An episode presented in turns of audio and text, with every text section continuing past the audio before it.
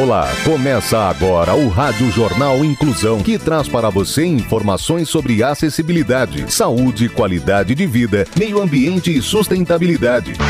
O objetivo é estimular a inclusão social e digital, divulgando matérias atualizadas sobre produtos e serviços que contribuem para a vida de pessoas com deficiência, mobilidade reduzida e da terceira idade. Jornal Inclusão. Olá, hoje é quarta-feira, dia 29 de junho de 2022. Eu sou Fernando Negrão Duarte e esse é o Rádio Jornal Inclusão. Hoje é dia de São Pedro. Participam dessa edição os repórteres Clara Toscano, Rafael Alves, Tamir Souza, Danilo Santana e Rafael Filho. Vamos para os destaques de hoje. Jornal. Jornal. Inclusão Brasil. Microempreendedor agora pode comprar carro zero com 30% de desconto. Projeto São Paulo Invisível distribui itens de frio para pessoas em situação de rua. Empreendedorismo. Microempreendedor agora pode comprar carro zero com 30% de desconto. As informações com o repórter Danilo Santana. A partir de agora, quem trabalha como microempreendedor individual e sonha em ter um carro pode adquirir o bem com um desconto de até 30%. A redução do valor se dá pela isenção do ICMS, oferecida pela venda direta. Isso garante o preço de venda mais barato em um veículo novinho. O abatimento varia de acordo com o fabricante, modelo escolhido, além da quantidade de carros que serão adquiridos. As marcas que oferecem desconto ao mês são Volkswagen, Fiat, Chevrolet e Renault. Para conseguir a redução no valor, o microempreendedor individual apresenta na hora da compra os documentos pessoais que assegurem a condição do empresário, como o certificado de microempreendedor individual, junto com o cartão CNPJ. Os descontos partem de 2,5% e chegam até 30%. Porém, o veículo comprado a partir do CNPJ de MEI tem um prazo maior para ser entregue, que pode chegar a dois meses de espera. Além disso, quem comprar um carro utilizando o CNPJ deve manter o veículo por pelo menos 12 meses antes de colocar à venda. Isso é para garantir que o empreendedor não vai usar o desconto para lucrar revendendo o automóvel. A regra também não limita o valor da compra. É possível adquirir um veículo acima da receita bruta anual do MEI, ou seja, 81 mil reais. Além disso, o limite para compras de 80% do valor faturado no ano aplica-se apenas para aquisição de mercadorias para comercialização ou industrialização. Não esqueça que o veículo ficará vinculado ao CNPJ da empresa, assim como os débitos e os tributos. Comportamento. Saiba os itens essenciais para você que vai morar sozinho. Detalhes com o repórter Rafael Alves. Decidir deixar a casa dos pais para morar sozinho é um momento único na vida de qualquer pessoa, independente de quais são os motivos, se houve ou não planejamento. É uma mudança que vai afetar todas as áreas da vida. É claro que se houver a possibilidade de planejar a ação, entendendo quais serão os gastos como água, luz, internet e quais os eletrodomésticos são essenciais para os primeiros meses da vida independente, é melhor. Aqui daremos algumas dicas de itens verdadeiramente essenciais para você que vai morar sozinho em 2022 e não passar perrengue. Um deles é o fogão, indispensável em qualquer cozinha, é um dos itens de maior investimento depois da geladeira. A geladeira é o eletrodoméstico mais caro que não tem como viver sem. Ela é a garantia de que seus alimentos e bebidas estarão conservados e prontos para o consumo com segurança. Jogo de talheres, pratos ou utensílios. Independente se você vai escolher um kit básico, se vai comprar individualmente cada item ou um jogo, talheres, pratos e utensílios para usar nas panelas é algo que não pode faltar nessa lista. E o jogo de panelas. Se precisamos comer, também precisamos de acessórios que preparem esse alimento no fogão, correto? Lembre-se de comprar toalhas de banho e tapete para enxugar os pés, além das lixeiras. E claro, o colchão ou o jogo de cama. Todos precisamos de um cantinho para dormir. E os produtos essenciais para fazer você ter uma boa noite de sono será um colchão ou um jogo de cama.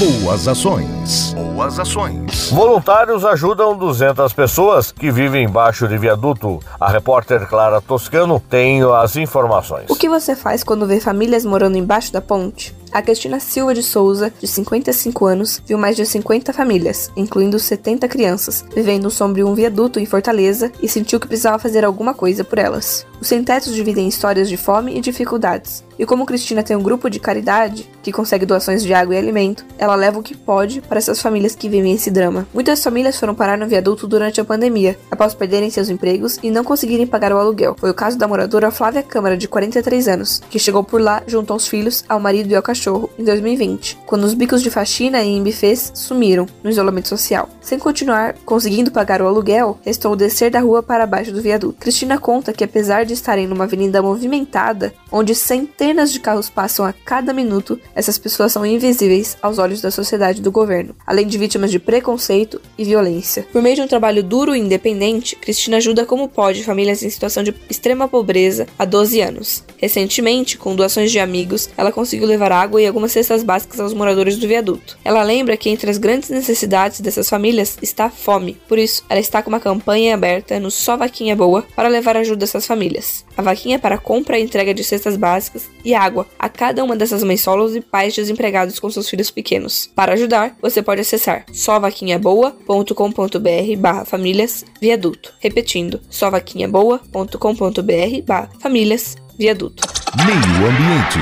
Rio São Francisco perdeu 50% de sua superfície em três décadas. Tamiri Souza tem os detalhes. A bacia do Rio São Francisco perdeu 50% da superfície de água natural nas últimas três décadas, entre 1985 e 2020. Considerando as ações humanas que, por exemplo, trouxeram um aumento artificial de 13% da superfície de água de reservatórios, a redução foi de 4%, com as maiores perdas observadas no Alto e no Baixo São Francisco, 19% e 21%, respectivamente. Os dados são parte de um estudo lançado pelo MAP Biomas para marcar o Dia Nacional de Defesa do Rio São Francisco, que foi no dia 3 de junho. O estudo mostra como quatro grandes reservatórios apresentam tendência de queda na superfície de água nos últimos 36 anos. A maior das quedas é registrada na hidrelétrica Luiz Gonzaga, entre Pernambuco e Bahia, seguida por Sobradinho, Três Marias e Xingó. A bacia do São Francisco é a terceira maior do país e corresponde a cerca de 8% do território nacional. Ainda que haja grandes variações entre os anos, a tendência de queda é clara e soma-se a análises anteriores, inclusive do governo federal. Estudo feito em 2013 pela extinta secretária de Assuntos Estratégicos da Presidência, por exemplo, indicava que poderia haver uma perda de até 65% da vazão até 2040, com base no registro de 2005.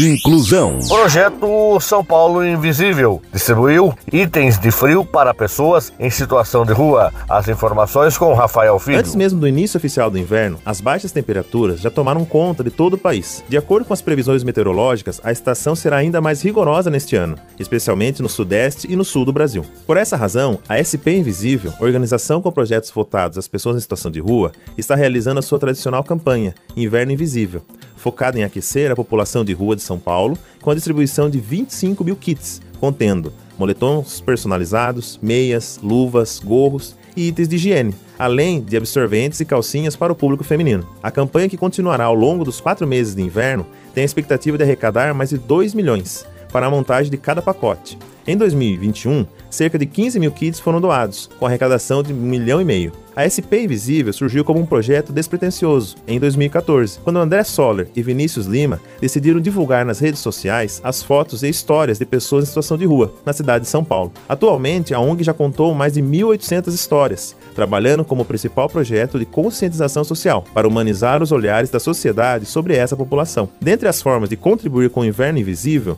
você pode curtir, comentar e divulgar os conteúdos nas redes sociais ou se tornar um embaixador ou embaixadora. Essa opção serve tanto para pessoas físicas quanto jurídicas e é simples. Basta fazer um cadastro na plataforma de embaixadores, estabelecer uma meta financeira e começar a arrecadar com os amigos, colaboradores, conhecidos e familiares, para ajudar a SP Invisível a aquecer quem mais precisa. Jornal Inclusão Brasil. O Rádio Jornal Inclusão de hoje termina aqui. Você também pode escutar o Rádio Jornal Inclusão em formato de podcast no Spotify. Se quiser entrar em contato com a gente, envie um e-mail para radioniso.br, repetindo, radioniso.br ou pelo nosso WhatsApp, número 15 99724 3329. Repetindo, 99724 3329. Termina Obrigado pela aqui audiência o e Rádio até o próximo Jornal programa. Inclusão, um projeto de extensão única universitária da Agência de Comunicação da Universidade de Sorocaba. Jornalista responsável e apresentação, professor Fernando Negrão Duarte. Reportagens, Agência de Comunicação da Universidade de Sorocaba. Gravado no Laboratório de Comunicação da Universidade de Sorocaba, com edição de Douglas Vale e coordenação técnica de Luiz Rodrigues. Até a próxima edição.